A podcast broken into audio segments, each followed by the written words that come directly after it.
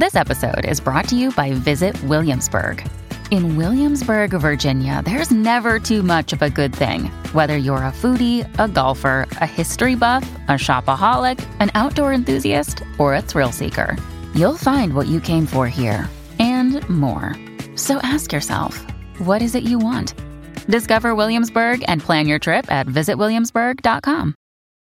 When you need mealtime inspiration, it's worth shopping Kroger, where you'll find over 30,000 mouthwatering choices that excite your inner foodie. And no matter what tasty choice you make, you'll enjoy our everyday low prices, plus extra ways to save, like digital coupons worth over $600 each week. You can also save up to $1 off per gallon at the pump with fuel points. More savings and more inspiring flavors make shopping Kroger worth it every time. Kroger, fresh for everyone. Fuel restrictions apply. Welcome to the Listening Time Podcast. Hey, everybody, this is Connor, and you're listening to episode 138 of the Listening Time Podcast. Thank you all for listening. I want to encourage you and motivate you to keep on practicing with your English listening and just know that you are improving maybe slowly, but you're improving if you're practicing. So, great job. I want to congratulate you on uh, being here today and listening and practicing your English. Today, in this episode, I'm going to talk about the topic of deep thinking, thinking deeply. The reason why I chose this topic is because I was inspired by my last uh, advanced episode that I recorded. I think that episode will be released in February for all of you listening time family members uh, and VIPs. Uh, so it probably won't be released until after this normal episode. But I recorded an advanced episode about solitude about being alone. And it got me thinking about thinking. Uh, when I was recording that episode, one of the things that I was thinking about is about how uh, when I'm in solitude, when I'm alone, I can often uh, think deeply and um, think about things in a more profound way, not just a superficial way. And I think that it's important to uh, think deeply in general about different things. And so I want to talk about that today. It's kind of a deep topic, but I'm sure you'll like it. And before we start, remember that if you want to practice with my advanced episodes, uh, where I speak at normal speed, then make sure to sign up to become a Listening Time family member. The link is down below in the episode description. And if you feel ready to start practicing with conversations where I speak to other native speakers uh, from different parts of the US, then make sure to sign up for my US Conversations podcast. That link is also down below in the description. And of course, if you need the transcript for this episode, that's also down below as well. And if you like this podcast, then please share it with anyone else you know who might find it useful. And please give it a five star rating and write a review. All right, let's get started. Are your ears ready? You know what time it is. It's listening time. Okay, let's talk about deep thinking. So, first of all, why is it important to be a deep thinker? Why is it important to practice uh, thinking deeply about different things? Well, I think there are many reasons. Um, one of them is that when you start to think more deeply about things, you understand more. And you don't just understand the what, you start to understand the why. I think you get my point. You don't just know some information and say, this information is correct. You might figure out why that information is correct or why something is the way it is. And I think that discovering the why is very useful. It's very uh, beneficial for us, for our brains. It uh, sparks a certain curiosity. In English, when we say that something sparks something else, we're saying that it causes that other thing to happen. It triggers that other thing. So when I say that it sparks a sense of curiosity, I'm saying that it causes you to be curious. And uh, being curious is often, usually, uh, a good thing, right? We want to know more, explore, discover, etc. That's uh, part of being human, right? So I think that thinking deeply helps to highlight this part of ourselves as humans. So that's really cool. Another reason why it's important to try to think more deeply about things is that you can correct and refine your own ideas. Uh, the word refine refers to uh, improving something uh, little by little, uh, maybe correcting uh, the small deficiencies in something. You're perfecting it. Uh, so you can refine your ideas, or you can simply correct ideas that you uh, had before that were wrong, maybe, or that weren't as accurate as uh, they could have been. So you can correct and refine your own ideas and reconsider things. Uh, you can um, revisit old ideas or opinions or whatever, and you can change them if you need to. And this is something that many people struggle with. Many people struggle with uh, correcting themselves uh, when they have some idea that is challenged, and then uh, there's a contradiction there, uh, but they just uh, maintain their old idea, even though uh, they're presented with something new that makes them reconsider. Uh, if they're not willing to think a little bit uh, deeper and examine their own thoughts, then they might just maintain all of the ideas that they always had and they don't uh, change anything for the better. So we don't want to be like that. We want to be able to reconsider things and correct and refine our ideas, our thoughts, etc. So that's another important thing. And another reason why it's important to think deeply is because it can help you make better decisions in life. Uh, you can actually start to understand causes and effects, right? When you actually uh, think deeply about certain actions or behaviors or choices, you can start to um, predict the consequences before they happen because you actually think deeply about that thing. You don't just do it without thinking.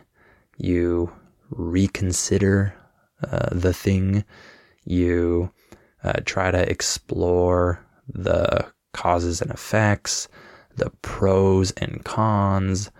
You try to discover the why And that can help you make better choices and have uh, more satisfactory consequences or benefits from the decisions that you make. So that's another one. And one other reason why you should think more deeply about things is because it makes you more creative and more interesting. It's more interesting to talk to people that are deep thinkers uh, than it is to talk to people who don't really think very deeply and their thoughts are just shallow or superficial. So that's another reason. And how do we become deeper thinkers? What are some ways we can expand our capacity for thinking and uh, start to practice deep thinking uh, in our daily lives and uh, get those benefits? Well, I wrote down a few tips here. Uh, the first one is to have a healthy amount of skepticism. What is skepticism? Well, uh, this simply means that you don't just believe everything that you're told or everything that you hear or read. You question what you're told or what you're taught. And notice that I said a healthy amount of skepticism. Of course, you don't want to go overboard here and just not believe anything uh, that anyone tells you at any point. Uh, by the way, the phrase go overboard means that you go to an unhealthy extreme. You're taking it too far, right? So you don't want to go overboard. You don't want to just uh, say that um, everything that everyone uh, teaches you is a lie. Uh, a lot of things are lies. A lot of things are worthy of being examined further, and you can uh, maybe develop a better idea upon further examination. But of course, not everything is a lie. Not everything uh, needs to be rejected when you hear someone say it. But it's important to have a healthy amount of skepticism because many people don't have this. And when they're told something, automatically believe it. Or when they hear about something, they don't actually try to go further and uh, understand the why. They just hear um, about that thing and then they just repeat it to other people. And that's not a characteristic of a deep thinker. So you want to be able to um, hear things or learn things and then research them for yourself. Uh, actually, learn to do your own research, learn to learn things on your own, and uh, learn to uh, develop maybe a more complete uh, perspective regarding different things. So you don't just want to read a news headline and then think that you know all about that topic or that event. By the way, the word headline refers to the title of some article, some news article. So many people, probably most people, will read a lot of news headlines, just the title of an article, and then they just repeat that and tell other people about it, but they don't actually read the article. And they definitely don't read the article and then do further research to try to confirm or uh, maybe add to their knowledge of that thing. So most people don't do that. They just read the headline and then they think they know what happened or uh, what's going on about whatever subject. So we don't want to do that. We want to be deeper thinkers and actually take the time to learn, read, and do all that to research uh, certain things. And uh, one last point about this is that uh, deep thinkers know that everyone has an agenda. And you too. Me too. That's not necessarily a problem, but it's important to understand this that everyone has an agenda, everyone has a reason uh, for doing uh, or saying uh, certain things, and they want to convince you of certain things. Everyone has an agenda, and that's not a problem, but it's important to understand that so that we can be more objective and we can um, do more research on our own and not let other people's agendas interfere with that. So, all of this will help you have a healthy amount of skepticism. And another tip that I have is that you shouldn't force yourself to have an opinion about everything. So nowadays, I think that it's expected of you to have an opinion about everything. Uh, if someone says, What do you think about blah, blah, blah? They're not expecting you to say, I don't have an opinion.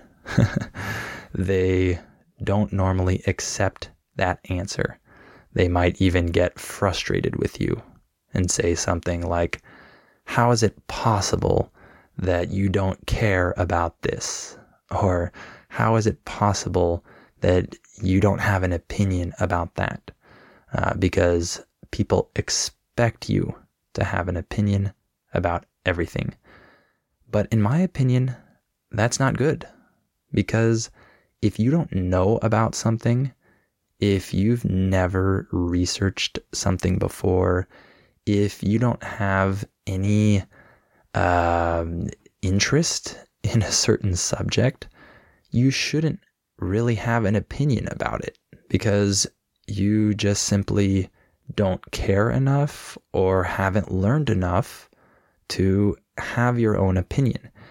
And most people nowadays, they will force themselves to have an opinion about everything. Uh, even if uh, they really don't, they'll try to force themselves to have one. Uh, and when they do that, they're simply adopting another person's opinion. You're just adopting uh, the quote unquote right opinion that you think you're supposed to have. So that's not a characteristic of a deep thinker.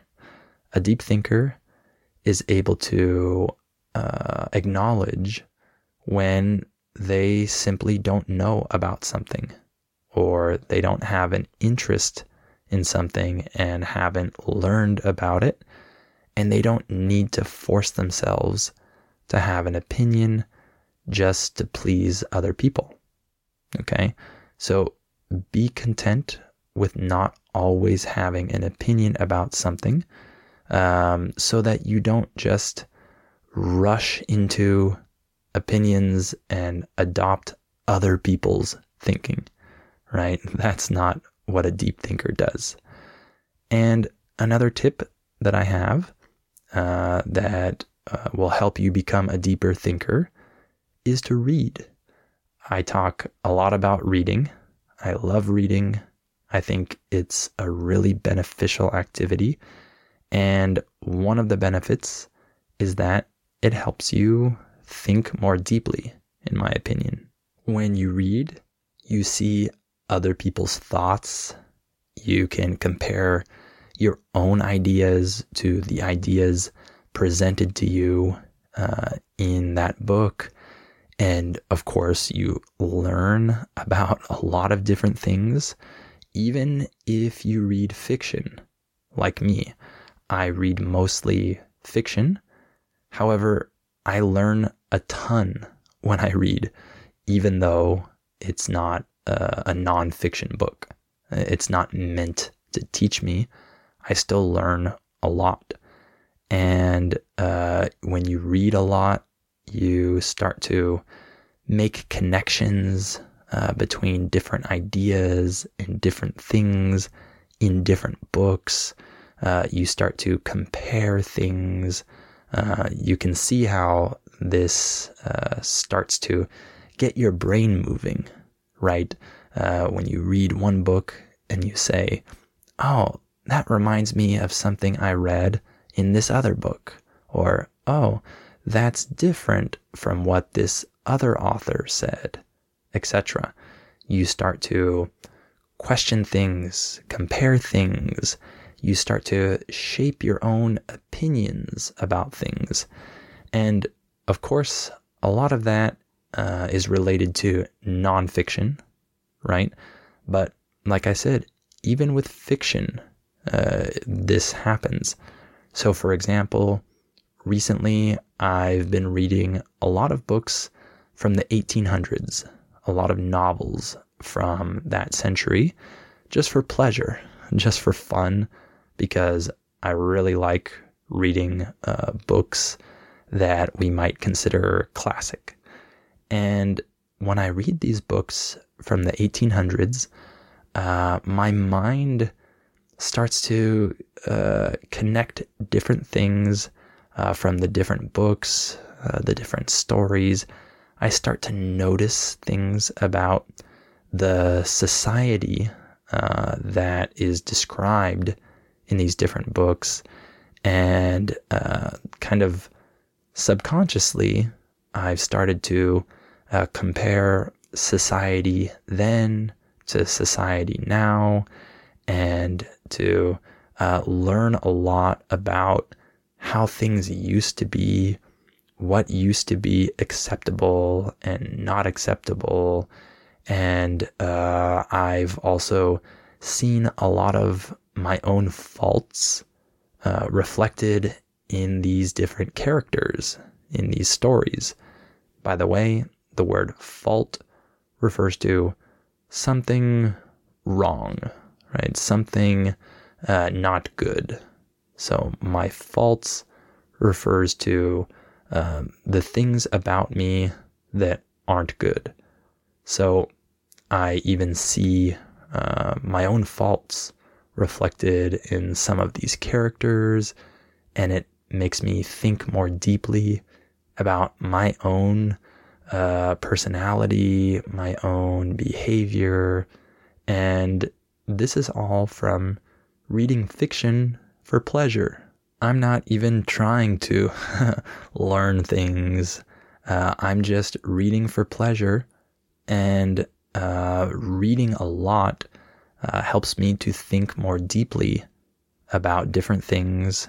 And this activity really sparks um, these processes in your brain. And it's something that I really uh, like about reading. So that's another tip that I have. And one last tip that I want to give is to reduce the noise around you. So, what do I mean? Uh, well, allow yourself to be in silence sometimes. I know for many people, this is really hard, but it's beneficial to be able to be in silence uh, for certain periods of time throughout your day, throughout your week. And for example, one thing I like to do is to drive in silence. So if I'm alone in my car, I might just not have any uh, music or podcast or anything playing and just allow myself to be silent in the car and allow myself to think. And when you reduce this noise uh, that we constantly hear all around us, uh, you can actually focus on your thoughts and focus on uh, different ideas and develop different ideas. Another thing that I do is I take walks by myself. Uh, I love taking walks. And many times when I take walks, I listen to podcasts or audiobooks. Uh, by the way, I pretty much only listen to podcasts in other languages. it's for language learning, not for uh, pleasure in my own language. So I often listen to podcasts for language learning or listen to my audiobooks. However, sometimes I like to walk by myself with nothing else, no uh, headphones in, not listening to anything. And I find that my brain uh, starts thinking. And uh, sometimes I have some deep thoughts when I walk outside by myself uh, with no music, no podcasts, no audiobooks or anything like that. And it's kind of like when you take a shower and you have uh, a lot of good ideas while you're showering. I'm sure some of you know what I'm talking about. I also experience this when I walk in silence outside in nature uh, or just on the street. Uh, I also have that same experience. So that's really cool. And then, of course, uh, one uh, last point about this tip is you should reduce the amount of social media you consume. Because when you consume social media, you're only consuming other people's ideas and opinions. And yes, this can be good, of course, but if you do it too much, then you don't really think a lot for yourself. You're just uh, consuming things from other people and not really uh, stimulating your own brain to think deeply about different topics, right? So social media tends to have that effect on us where it's kind of like just watching Netflix. You're not really uh, stimulating your brain in a meaningful way. So uh, I've mentioned this before. Um, many of you might not agree with me, but I think that it's important to reduce the amount of time that you spend on social media. That will also help uh, your thought processes, and um, you might find more time to think deeply about things. All right, that's it for today. I hope this episode was interesting for you. Remember that if you feel ready to practice with native English at normal speed, then make sure to become a listening time family member so that you can get my advanced episodes where I speak at normal speed. And if you want to practice with conversations between two native speakers, then make sure to sign up for my US Conversations podcast. You'll really enjoy that. It's a lot of fun. I talk to people from all over the country about different topics. And of course, I provide the transcript for you with the definitions of keywords and phrases as well. So uh, the links for those are down below in the episode description. And if you like this podcast, please share it and please give it a five star rating on Spotify or Apple Podcasts and write a review. All right, thank you for listening to this episode, and I'll talk to you on the next episode of Listening Time.